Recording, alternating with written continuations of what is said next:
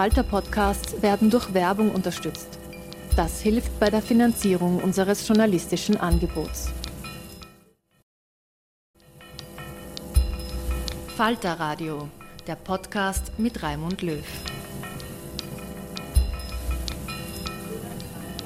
Herzlich willkommen, meine Damen und Herren, im Falter Radio. Wie der Westen den Frieden verloren hat. Das ist der Titel dieser Sendung. In einem Gespräch mit dem Historiker Philipp Theer hören Sie einen Rundblick über die globalen Folgen des Neoliberalismus in der weltweiten Transformation der letzten Jahrzehnte. Es geht um die politischen Konsequenzen, wenn durch kapitalistische Laissez-faire-Politik Verarmung und die Angst vor Verarmung die Gesellschaften prägen. Die Folgen sind Nationalismus und die Sehnsucht nach Schutz durch autoritäre Führer. In der ersten Hälfte des 20. Jahrhunderts war der aufsteigende Faschismus die Konsequenz. How the West Lost the Peace ist der Titel des neuen Buches von Philipp Theer. Für den Historiker ist der undogmatische linke Ökonom Karl Polanyi der Zwischenkriegszeit der rote Faden seiner Überlegungen. Das Buch Die große Transformation aus dem Jahr 1944 ist das Hauptwerk Polanys. Mit Philipp Theer spricht im Bruno-Kreisky-Forum der Diplomat Helfried Kadel. Theer beschreibt die Bedeutung Polanys und wie er auf den lange Zeit vergessenen Ökonomen beim Stöbern in der Buchhandlung Strands in Manhattan gestoßen ist. Polanyi, gebürtig in Ungarn, aber auch jüdisch, ähm, dann nach Wien in den 20er Jahren. Und äh, da war er sozusagen noch strenger marxistisch, wenn man so will. Dann kommen aber schon so ein bisschen eine Entfremdung kommt dann rein aus den bekannten Gründen, Stalin und so weiter. Äh, natürlich ja auch Hitler-Stalin-Pakt. Mhm. mhm. Aber was er in Wien gemacht hat, er ist eigentlich ja, ein Teil des roten Wien. Ja, also in seinem Leben, aber auch in seinem Schreiben. Und das würde ich sagen, hat schon ziemlich seinen Idealvorstellungen entsprochen. Ja? Also auch, dass man äh, Wohnungsbau, Genossenschaften, also eigentlich den, äh, den Sozialismus von unten, ja? Und jetzt nicht irgendwie aufgepfropft nach sowjetischem Modell von oben. Und dann kommt natürlich dieses erneute Exil, äh, weil jüdisch und eben links. Und dann ja, sitzt er in, in England, versucht in den USA noch eine akademische Karriere zu starten, was naja, also halbwegs geklappt hat, ähm, aber auch nicht so wirklich. Und denkt eben nach ähm, über den Aufstieg des Faschismus und natürlich auch des Nationalsozialismus und versucht es eben zu erklären.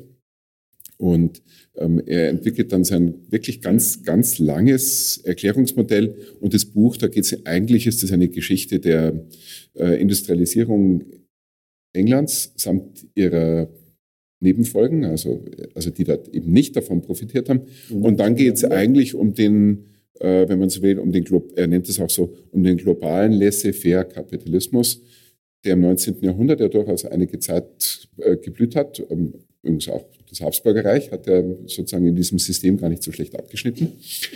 Aber dann kommt eben der Erste Weltkrieg und dann in der Zwischenkriegszeit funktioniert es nicht mehr. Äh, und da geht es dann sehr viel um auch so, ja, äh, also nicht nur um Laissez-faire, ähm, also heute nennt man das dann manchmal, aber nicht zwingend äh, Neoliberalismus. Ja, Im Prinzip ein Stück weit ist es austauschbar, nicht ganz, weil Neoliberalismus schon eher seine wirtschaftspolitische Ideologie und Laissez-faire-Kapitalismus geht es immer um, eben um Kapitalismus, ja, also um was, wenn man so will, um was Breiteres. Und ähm, dann versucht er das zu erklären und dann gibt es jetzt verschiedene Leserarten, Interpretationsweisen von, von Polanyi, ähm, ob ihm eigentlich, wenn man so will, der ähm, demokratische Sozialismus oder vielleicht sogar die Sozialdemokratie gewissermaßen links genug war oder ob er doch radikaler geblieben ist. Aber ähm, also in der Nachkriegszeit ist er dann sozusagen eher zu Hause. Und alles, was man dann so gehabt hat nach dem, nach dem Zweiten Weltkrieg, also Ausbau des Sozialstaats, Reaktion auf die Weltwirtschaftskrise, Keynesianismus, ähm, äh, das kann man gewissermaßen als Bestätigung lesen ähm, seiner Lehren. Ja. Aber er war jetzt kein Regierungsratgeber oder sowas, mhm. also jetzt anders als mhm. Keynes. Ja. Und naja, äh, dann wurde er gedruckt und gedruckt und gedruckt. Ähm, irgendeines dieser alten Exemplare habe ich in dem nicht mondänen, äh, angeschmuttelten Strands rausgezogen ja, und habe gesehen, ähm, hm, da gibt es eine begrenzte Anzahl von Exemplaren. Ja, also die Bücher, wo ganz viele drinstehen, da weiß man, oh, irgendwie haben das nicht so gemacht. Ja. Ähm, und es waren auch einige Notizen in diesen Büchern drin, aber haben wir gesehen, oh, das haben die Leser ganz genau gelesen. Ja, die wollten das wissen. Und ähm, naja, und dann habe ich dazugegriffen, aber äh, äh, natürlich ist vor allem unter Politologen äh, schon viel länger bekannt, unter Soziologen zum Teil auch, Kapitalismusforscher. Also insofern war er mir jetzt nicht komplett neu, mhm. aber dann habe ich es eben halt dann sozusagen nochmal raus und mit neuem Interesse gelesen. Und was ist so interessant drin? Also für den Historiker natürlich diese lange Geschichte, also die tiefe zeitliche Dimension. Ähm, dann nun ja, 2016, äh, als äh, dieses, äh, die neue Ordnung auf dem alten Kontinent auf Englisch erschien, da war ich in den USA auf Lesereise und dann hatte gerade Trump gewonnen. Ne? Und also ein weiterer polanischer Begriff ist ähm, der, eigentlich, wenn man so will, der, der, der Pendelschlag oder der, der Bedürfnis nach sozialem Schutz. Also seine These ist, zu viel Freimarkt äh, oder beziehungsweise Laissez-faire-Kapitalismus schlägt um in Schutzreaktionen auf, also in die Suche nach sozialem Schutz, ähm, den dann häufig sozusagen die, ähm, tja, die Rattenfänger auch von rechts, also die Nationalisten ausnutzen, also mit, mit Schutzversprechen, Protektionismus oder im Zweifelsfall auch Faschisten.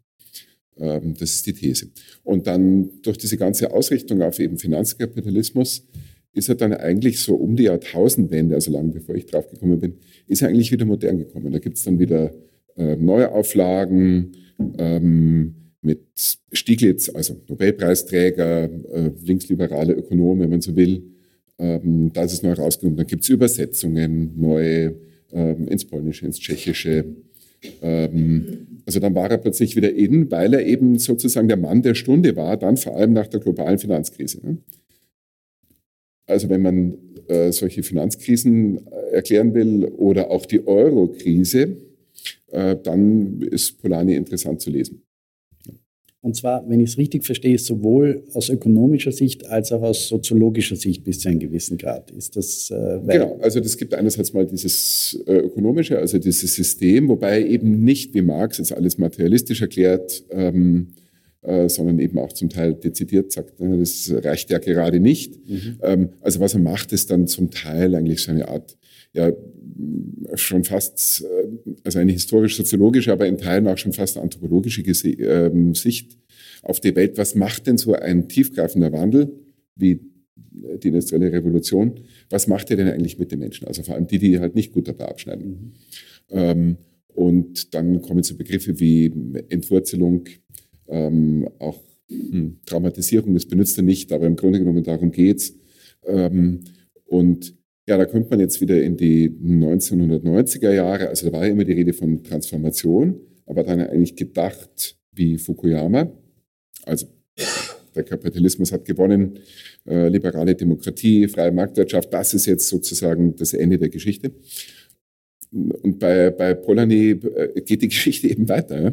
Und also das macht ihn interessant. Also wenn Sie noch nicht gelesen haben, wenn Sie mal lesen wollen, ähm, er ist nicht unbedingt äh, einfach zu lesen. Ähm, diese deutsche Übersetzung ist eigentlich eine Rückübersetzung. Er hat relativ kompliziertes Englisch geschrieben und dann das wieder zurück ins Deutsche. Äh, das ist ein bisschen. Ne? Ähm, aber also ich finde, dass es sich lohnt und man kann natürlich auch über, über, über Polanyi kann man auch lesen und also was ich dann eigentlich auch versucht habe zu leisten, ist gerade für Geschichtsstudenten, die kannten ihn auch nicht so. Ähm, äh, Studierende muss man jetzt immer sagen, wenn die Studierenden halt immer, äh, wenn die Studenten immer Studierende wären, dann wäre alles gut. Ähm, und ähm, ja, also an der Uni. Ne? Auf jeden Fall, ich habe dann eigentlich auch versucht, sozusagen für Kollegen und auch den, den Polanyi mal durchzudeklinieren. Also warum, äh, warum ist eigentlich interessant? Und das äh, hast du dann de facto in deinem Buch in diesen, in diesen sieben Essays getan. Äh, wenn genau, ich das, das kommt immer wieder so als roter Faden. Ne? Und, äh, aber eben anhand von unterschiedlichen Phänomenen, äh, die uns aber alle, die alle extrem relevant sind für uns. Ähm, äh, das ist der Vorteil des Zeithistorikers, glaube ich, dass, er, dass, dass, dass die Relevanz immer sehr klar erkennbar ist. Und im ersten Kapitel, nachdem du dich auseinandersetzt mit dem Aufstieg des Neoliberalismus und dann äh, der Gegenbewegung zum Antiliberalismus, ähm, kommst du dann sehr schnell auf die USA zu sprechen, in dem, diesem Kapitel über die USA, auch weil du sagst, das war sozusagen für dich interessant, ähm, dich mit Polanyi auseinanderzusetzen, wie du da durch die desindustrialisierten Landstriche der USA gefahren bist. Und, äh, man muss sich erinnern, das war Wahlsieg von Trump äh, zu diesem Zeitpunkt und wir haben uns alle gefragt, wie konnte es eigentlich dazu kommen? Und das dürfte äh, für dich eine interessante Auseinandersetzung gewesen sein. Genau, also die, die Swing States, das ist ja überwiegend Rust Belt und also sprich eben also die Teile äh, der Vereinigten Staaten, die eben besonders gelitten haben unter Deindustrialisierung. Wiederum eine der Folge ist der, der Globalisierung. Naja, da hat mich dann interessiert, also wenn man mal dieses 2016 ansieht und in Polen ja schon 2015, also das östliche Europa ist ja äh, im vielen manchmal leider, 89 aber auch zum Glück, Polen wiederum Vorreiter gewesen. Und äh, wenn man äh, das verstehen will, dann ist auch wieder äh, Polanyi hilfreich und und im Grunde genommen ist es dann so ein bisschen ein Versuch, also postkommunistische Transformation war ja auch Eintritt in den Weltmarkt und somit also ein Teil der Globalisierung, also die wurden globalisiert haben, aber zugleich die Globalisierung verstärkt. In den USA gibt es natürlich dieses postkommunistische Moment ja nicht, aber eben die Globalisierung. Und da ist eben dann die Frage, ähm, äh, bei allen Vorteilen, die es ja auch gab, äh, welche Nachteile gab es und wenn man dann eben die, Land die Wählerkarte anschaut, dann, äh, dann sind das schon ähm, diese Regionen, aber nicht natürlich nicht nur äh, die, die, Industrialisierungsverlierer, ne, sondern äh, auch die Eliten, die ganz oben, ähm, haben ja Trump unterstützt. Ähm, also insofern diese ganzen Phänomene Rechtspopulismus, was ja auch immer Rechtsnationalismus ist, das wissen wir auch aus Österreich ganz gut. Ne? Das, ähm, das brauchen wir jetzt nicht sozusagen auf äh, Industrialisierungsverlierer oder Unterschichten reduzieren. Mhm. Also da, mhm. ähm, glaube ich, passt auch manchmal das Stichwort Klassenkampf von oben. Mhm. Und, äh, und es ist sehr vielschichtig. Es kommt ja auch in Ländern vor, die also noch einen relativ starken sozialen Zusammenhalt haben und diese regionalen Unterschiede und diese Ungleichheit ja nicht so ausgeprägt ist. Also es ist ein universelles Phänomen, eben auch in Österreich oder auch in, in Westdeutschland und eben nicht nur in Ostdeutschland. Und dann muss man eben immer fragen, ja, woran liegt es denn dort? Und da kommt man dann eher auf so tja, Abstiegsängste, äh, Politik der Angst, Ruth Wodak, wichtiges Buch, und natürlich auch ähm, ja, die Politik der Angst, die es letztlich durch diese Sozialreformen gab, mit verschiedenen Resultaten. Manchmal absolute Armut, Slowakei, hast du gerade erwähnt, ja, also wo wirklich ähm, die, die von Arbeitslosigkeit betroffen waren, in ähm, Regionen, wo eben so ein Kahlschlag stattgefunden hat. Also da war es ja wirklich absolute Armut. Deswegen haben wir in Wien auch äh, in den Häusern, ja, Hausreinigungsfirma, ähm, ja, sehr häufig ähm, ähm, männliche Reinigungskräfte aus der Slowakei, aus den dort ärmeren Gegenden. Die muss man nur fragen. Oder aus Polen, ja, wo sie herkommen, ähm, aus wiederum ärmeren Gegenden. Ähm, dann in reicheren Ländern natürlich, ähm, dort ist es dann eher ein relativer Abstieg, ein sozialer Abstieg. Aber wer den mal mitgemacht hat, ist auch wieder Polanyi. Mhm. Ähm, also wer einmal sozusagen seine ähm, schlimme Erfahrung gemacht hat, so seine These, der merkt sich das und ist dann eben auch wieder ja, vielleicht anfälliger eben auch für, für die Populisten, Nationalisten unserer Zeit. Das, das halte ich für ein ganz entscheidendes äh, Denkmoment in, dieser, in, in, in, den verschiedenen Szenarien, die du auch beschreibst, weil ähm, also es gibt da zwei Dinge, die auffällig sind meiner Ansicht nach. Das eine ist, dass der Neoliberalismus und seine Auswirkungen ja auch dazu geführt haben, dass eben der Stadt-Land-Gegensatz auch sehr viel stärker geworden ist. Das ist äh, im Buch nicht so stark beschrieben, aber es, für, es gilt für Amerika, es gilt für äh, Osteuropa, es gilt für die Slowakei zum Beispiel, es gilt für ähm, äh, UK. Äh, Brexit ist ein, ein, auch ein Phänomen dieses Stadt-Land-Gegensatzes. Und es ist, gilt auch ganz besonders für Frankreich, wo man auch nachweisen kann, dass das, was das für negative politische Auswirkungen hat.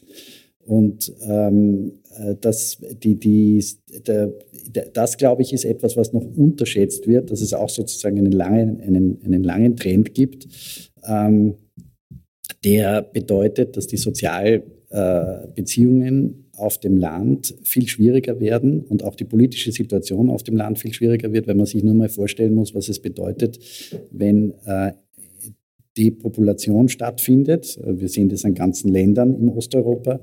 Ähm, zum Beispiel damit, dass äh, die Debatte darüber, ob jetzt Pensionen erhöht werden oder nicht, nicht nur eine individuelle Frage ist, sondern eine ganz zentrale für, das, äh, für die ländliche Ökonomie. Äh, wenn nur noch alte Leute dort sind in den Dörfern ähm, und die nur noch auf dieses politische Thema schauen und weil es kein sozusagen genuines Wachstum aus einer regionalen Ökonomie gibt, ähm, dann hat es eine sehr, sehr äh, komplexe und meiner Ansicht nach sehr toxische Wirkung auf politische Systeme. Stimmt.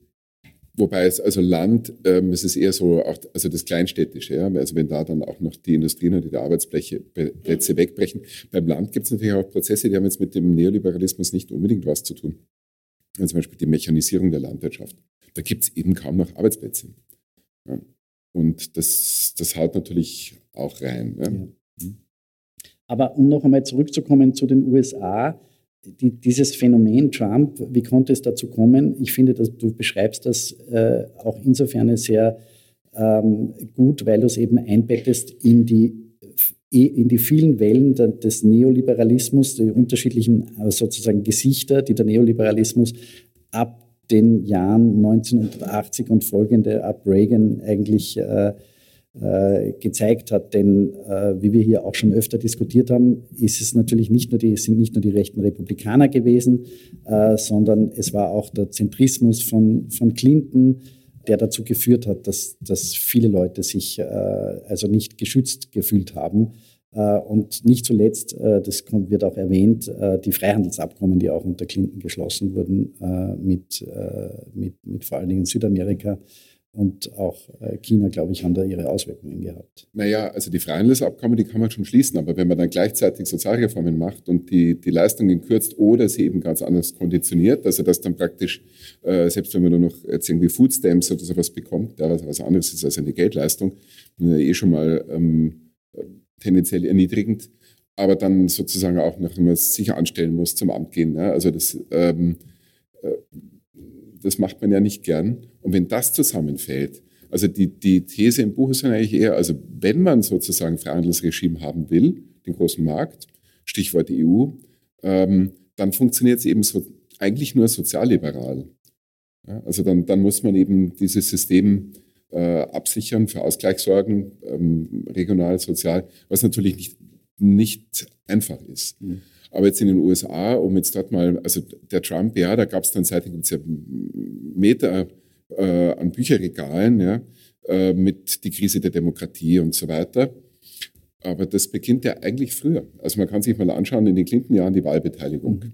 Das geht wirklich nach unten. Warum? Viele Menschen sind gar nicht mehr zur Wahl gegangen, äh, weil ja, sie den Sinn nicht mehr darin gesehen haben, weil es ja auch immer verkauft wurde mit diesem Argument, Maggie Thatcher, there is no alternative. Ne? Äh, oder halt dann eben äh, Schröder oder früher Merkel, äh, ja, äh, immer dieses Alternativlose. Eurokrise, auch immer wieder dieses Argument in, in, in, in, Südeuropa, es geht ja gar nicht anders. Und also da kommt dann auch noch die, die, die politische Kommunikation hinzu. Aber man muss natürlich auch sagen, ähm, jetzt in den USA, äh, naja, also bei, bei Clinton eben diese, dieser Zusammenhang, also Liberalisierung nach außen durch den Handel, aber eben auch nach innen Privatisierung, Deregulierung mit den, es begann in den späten Clinton-Jahren, mhm. äh, mit diesem ja dann letztlich ähm, schlimmen Ende 2008, 2009 mit der globalen Finanzkrise. Ähm, da ist eben einiges zusammengekommen. Ähm, die Länder, wo man, äh, die sozusagen dann weniger marktliberal oder eben neoliberal waren, äh, die sind ja diesen Versuchungen weniger erlegen. Also da würde ich sagen, gibt ist auf alle Fälle ein Zusammenhang und äh, das kann man in diesem Annus Horribilis, wie ich es dann nenne, 2015 oder 16 vor allem, äh, kann, man das, kann man das schon erkennen. Bei den USA ist es natürlich auch so, jetzt im, im, im Winter äh, war ich als Gastprof in Berkeley eingeladen in Kalifornien. Ja, ich kannte das noch so aus den Anfang der 90er, also so mh, mm, äh, eher lässig, ein paar Hippies, ähm, viel Kultur. Ähm, und aber ja, also ähm, erstens mal, wer, wer kann sich dort noch eine Wohnung leisten? Also schrecklich und dann eben mit diesen Folgen, also von Berkeley nach Oakland. Ich hatte das Fahrrad eines Kollegen und bin viel herumgefahren, auch aus Neugier. Ähm, also unter diesen Autobahnen, unter diesen Brücken, das sind ganze Zeltstädte. Ich meine, das hat man schon gelesen, ja, es ist ja nicht neu, aber wenn man es dann sieht, ähm, oder dass die Menschen in Autos schlafen, äh, die eigentlich Arbeit haben, äh, weil sie sich eben keine Wohnung mehr leisten können. Also das ein, ein, ein Slum ist ja noch gut dagegen, aber dann hat man wenigstens eine Wellblichhütte oder irgendein Dach über dem Kopf. Und äh, auch das nicht. Und abends, ähm, das haben wir gerade Prag erwähnt, ja, also der vielbevölkerte Wenzelsplatz ja, ähm, oder eben dort am Altstädter Ring. Ähm, also die gleiche Menschenmenge, Market Street sitzt von Google und allen möglichen anderen äh, superkapitalisierten, reichen Unternehmen. Und am Abend ist die gleiche Menge an Menschen, das sind alles Obdachlose. Mhm. Also das ist wirklich zum Fürchten und, und der Staat wird aber schon seit langem demokratisch regiert. Tja, also äh, denke ich, muss man halt dann eben auch bei den, also sind Demokraten, Sozialdemokraten in den USA vielleicht eher linksliberal oder middle of the road, ja. Ähm, aber da muss man auch vor der eigenen Haustür kehren, ja, was Warum ist es dort so viel schlechter als vor 30 Jahren? Aber das äh, führt mich zu einem, einem Ausdruck, den du öfter verwendest, wo wir früher kurz, vorher kurz darüber gesprochen haben, wie wir den auf Deutsch äh, übersetzen würden, nämlich den äh, Polanyi-Moment sozusagen, ähm, nämlich die Frage, wenn ein System wie der Neoliberalismus an seine Grenzen gestoßen ist, und es dann umschlägt doch in eine Art von äh, Staats, äh, stärkerem staatlichen Eingreifen, gibt es natürlich immer zwei Richtungen, in die das gehen kann. Und wir haben das in den vergangenen 20 Jahren alles gesehen. Ähm, wir haben in den USA gesehen, dass es natürlich zu starkem staatlichen Eingreifen gekommen ist, große Defizite. Wir haben gesehen, dass Obama ähm, im Wesentlichen die Autoindustrie gerettet hat und die Banken gerettet hat. Und wir haben auch bei Obama einige Ansätze zur Reform gesehen, aber wir haben nicht gesehen, ähm, dass es so einen klaren Ruck nach links gegeben hätte, äh, sondern es war eher auch ein zentristischer äh, Ansatz. Und sehr oft in anderen Beispielen, gehen wir nachher noch darauf ein, äh, geht es sogar nach rechts, nicht nach links in, dieser, in, in diesem stärkeren Zurückgreifen auf den Staat. In den USA, woran machst du das fest, dass das so war? Man muss allerdings jetzt auch sagen, also mit der, ähm, also mit der Krise, ja, mit der dann Obama gleich konfrontiert war, ähm, das hätte natürlich auch ganz anders ausgehen können, ja, wie 1929. Also insofern, ähm, aber letztlich wurde diese Krise gelöst mit more of the same. Also ähm, mehr Schulden, mehr Defizit und letztlich auch mit einer Umverteilung, weil äh, Banken wurden gerettet, da gab es bald wieder Boni und die kleinen Leute, denen man natürlich viel zu viele Kredite gegeben und auch aufgeschwätzt hat, äh, die haben dann äh, millionenfach ihre Häuser verloren oder halt ihre Wohnungen. Das ist ja kein Mietland, sondern ein Kaufland. Diese Krisenbewältigung, jetzt mal rein finanztechnisch, kann man bei Adam Tooze lesen, war ähm, wahrscheinlich schon erstmal erfolgreich, aber dann kam eben der politische Fallout. Den beschreibt wieder Polanyi. Ne? Ähm, und dieser politische Fallout, der kam dann eben verspätet, ja, weil äh, manche Menschen wirklich viel verloren haben äh, oder schlichtweg sauer waren oder auch gesehen haben, ja, dass es eben immer diesen Schulterschluss gibt. Also ähm, äh, Sozialdemokratie oder halt in dem Fall jetzt dann äh, Demokraten mit eben den Allerobersten von der Wall Street. Den hat man gebraucht 2008, aber, aber später war er halt äh, immer noch da. Nun gab es zum Teil schon eine Gegenreaktion, also immerhin, Obama hat gewonnen. Hm? Italien ja auch erstmal Partito Democratico und dann, dann äh, Cinque Stelle, also ja. noch mit, mit weiteren Ausschlägen. Frankreich, Hollande. Aber dann war natürlich auch das Problem immer, also wenn dann so ein Sozialdemokrat an die Macht kommt, jetzt beispielsweise in Frankreich, ja, was will er denn machen? Äh, dann äh, erhöht er den Spitzensteuersatz und dann, dann geht ein Depardieu halt nach Russland. Und, ja. Aber gut, das war sozusagen eine absurde Komponente dabei, aber da sind dann eben auch letztlich die Eingriffsmöglichkeiten ziemlich beschränkt. Und das ist, glaube ich, sozusagen das Bittere und die Frage, wie man jetzt da rauskommt. Ähm, aber man soll deswegen nicht defetistisch sein, weil wenn man sozusagen die Flinte ins Korn wirft, dann, naja, was dann? Ja? Aber da haben wir immer das Problem, auch als Cinque Stelle dann in der Regierung war, ja, mit diesem, ähm, mit diesem Grundeinkommen, also in Wahrheit natürlich eigentlich nur erhöhte ähm, Sozialtransfer oder Sozialleistungen, eine Art Grundstock, so wie eigentlich wie Hartz IV oder bei uns eigentlich auch ähm, die Grundsicherung. Das macht die Leute auch nicht unbedingt glücklich. Also auch Sozialtransfers, wenn man dann Geld vom Staat bekommt, also ist auch schwierig. Ja? Und insofern, ähm, also diese ganzen Hebel, ja, Finanzpolitik, ähm, Umverteilung, eine aktivere Sozialpolitik, ähm, das ist schwierig und es zeigt meistens auch nicht gleich Resultate. Wenn man dann gleich noch in eine Krise hinein regiert oder regieren muss, wie jetzt beispielsweise die Ampel in Deutschland, na schönen Dank, klar äh, haben die schlechte Umfragewerte und jetzt kommen eben noch ja, neue Faktoren hinzu. Ja, also Klimakrise und eben der russische Angriffskrieg. Aber da sieht man ja auch ein bisschen die ideologische Komponente, die, die Bolani ja auch äh, anerkennt sozusagen, weil ähm, wir, wir haben jetzt noch über die USA gesprochen, können das aber an anderen äh, Beispielen auch deklinieren. Biden ist ja an sich relativ, würde ich sagen, in, sein, in, den Auswirkungen und in dem Ansatz seiner Politik ein klassischer Sozialdemokrat und orientiert sehr stark auf die sozioökonomische Sphäre, versucht sich nicht von irgendwelchen Identity Politics, die du auch beschrieben hast, irgendwie ablenken zu lassen und kümmert sich sozusagen genau um die Leute, von denen wir gerade analysiert haben, dass die das Gefühl hatten, sie sind äh, zurückgelassen worden in den letzten 20 Jahren. Das funktioniert äh, also relativ gut. Insofern geht es da jetzt einmal in die andere Richtung.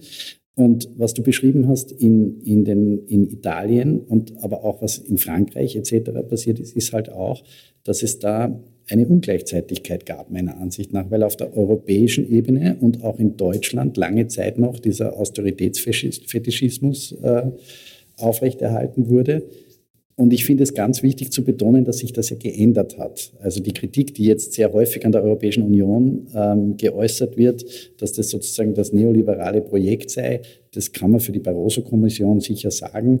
Man kann das an der Juncker-Kommission auch noch festmachen, aber ich glaube, man kann das in der Form an der von der Leyen-Kommission nicht mehr festmachen. Und das hängt unter anderem auch mit einem Polani-Moment zusammen, meiner Ansicht nach nämlich ähm, einerseits mit den Lehren, die aus der Finanzkrise gezogen wurden und auf der anderen Seite mit sozusagen dem unglaublichen Vorführeffekt, den, Corona, den die Corona-Hilfsgelder hatten. Äh, das Faktum, dass der Staat plötzlich beschließt, hunderte Milliarden äh, in die Hand zu nehmen, um Dinge zu regeln, die geregelt gehören, das lässt natürlich in der kollektiven Psyche schon auch etwas zurück, nämlich, naja, warum machen wir das eigentlich nicht für, den Klima, für die Klimabewältigung etc.? Zumindest hoffe ich darauf, aber zum Teil, glaube ich, sehen wir das auch. Ja, natürlich. Also bei, bei Corona dann, dann plötzlich ist der Staat wieder gefragt. Ja?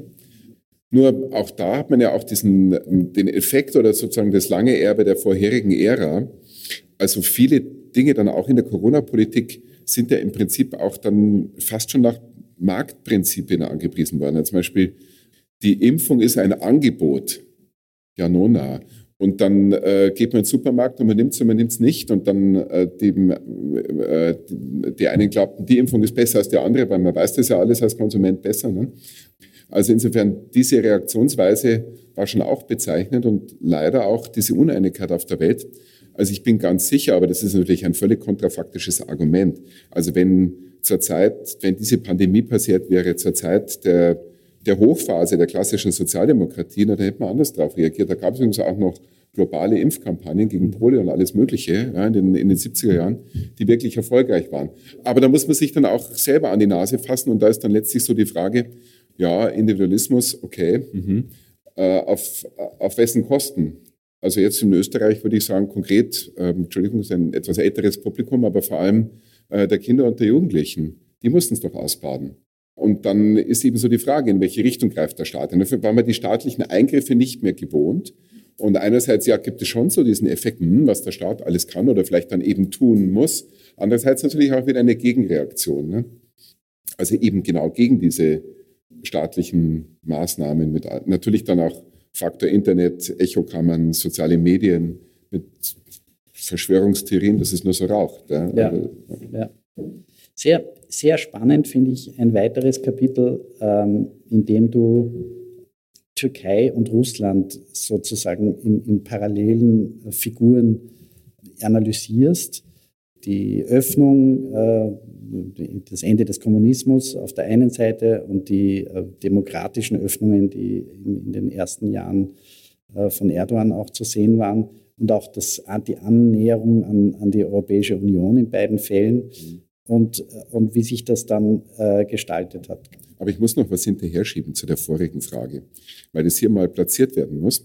Äh, vielleicht auch für einem eben nicht ganz jungen Publikum. Also, äh, Michi Wagner, Mikrobiologe, äh, unter anderem einer der Erfinder des Gurgeltests, ja, und äh, mit mir äh, Wittgenstein-Preise im gleichen Jahr, ähm, sicher noch mehr verdient. Bin eigentlich vergleichender Sozialhistoriker. Und wenn man Vergleiche macht, dann vergleicht man manchmal Dinge, die sich nicht so gut vergleichen lassen, aber ähm, mir ist einfach mal aufgefallen, wie kann es denn sein, aber seit dem seit dem 24. Februar 2022 muss man das anders diskutieren. Aber ähm, davor, jetzt sagen wir mal bis ungefähr äh, 2013, ja, also Gezi Park, äh, Russland, Niederschlagung der demokratischen Proteste in der Opposition. Ähm, bis dahin gab es in beiden Ländern aber auch einen gemeinsamen Prozess, und zwar die Abwendung vom Westen. Und ich finde, da kann man dann schon mal ähm, fragen, ja, wie, wie, äh, wie haben wir, wenn man so will, äh, das denn hingekriegt? Aber wir, damit meine ich auch die Europäische Union und ihre größten Spieler, also sprich auch Deutschland und Frankreich, aber vielleicht auch Österreich mit ähm, der permanenten Stigmatisierung von den hier äh, lebenden Türken, ja? und zwar nicht nur durch die FPÖ. Ähm, wir haben es denn hingekriegt, dass diese beiden Länder sich doch zeitlich ziemlich parallel entfremden. Nun, der Primat der Innenpolitik ist immer stärker als der Faktor von außen.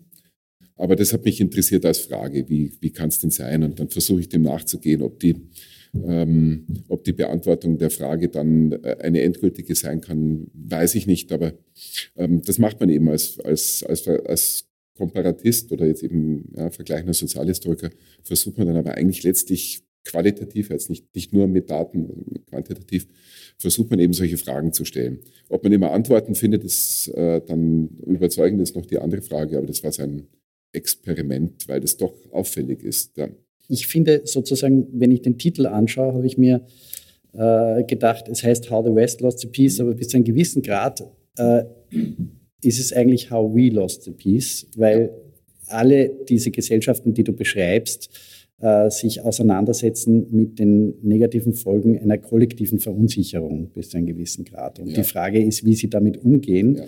Und äh, natürlich hat auch Russland ähm, eine, eine, eine wirklich tiefe Transformation und, äh, durchgemacht.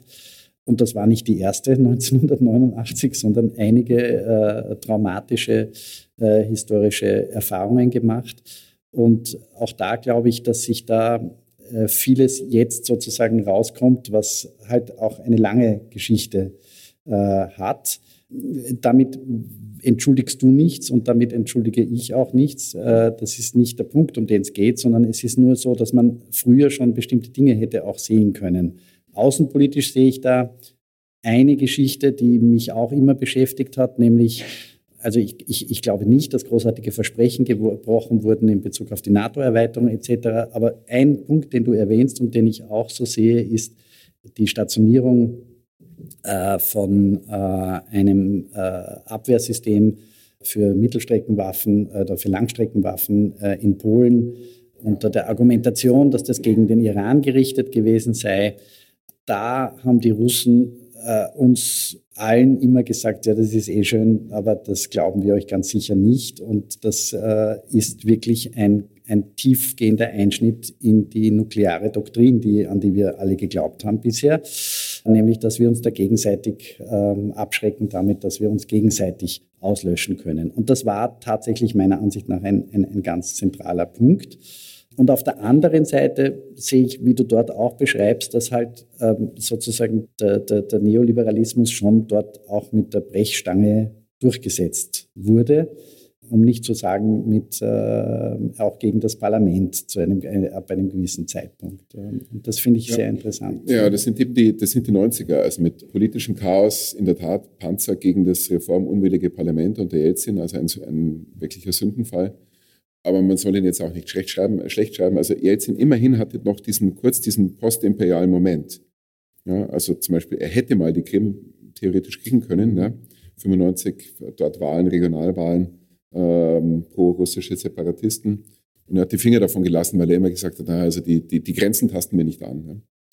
Aber dieses, dieses Chaos und diese wirklich massenhafte Verarmung auf schrecklichstes Niveau, das ist die Grundlage des Aufstiegs von Putin. Und was er halt dann macht, ist ähm, erstmal Zügel anziehen, Oligarchen verstaatlichen und letztlich errichtet er einen Mafiastaat, der, nachdem er selber intern nicht mehr weiterkommt, äh, nach außen aggressiv wird. Das ist aber jetzt wirklich ähm, Russland selbst. Ja. Also da, da würde ich sagen, ähm, äh, auch 2014 dann schon, er marschiert einfach in sein Nachbarland ein. Ja. Also das, das hätte er nicht machen müssen, aber das macht er eben.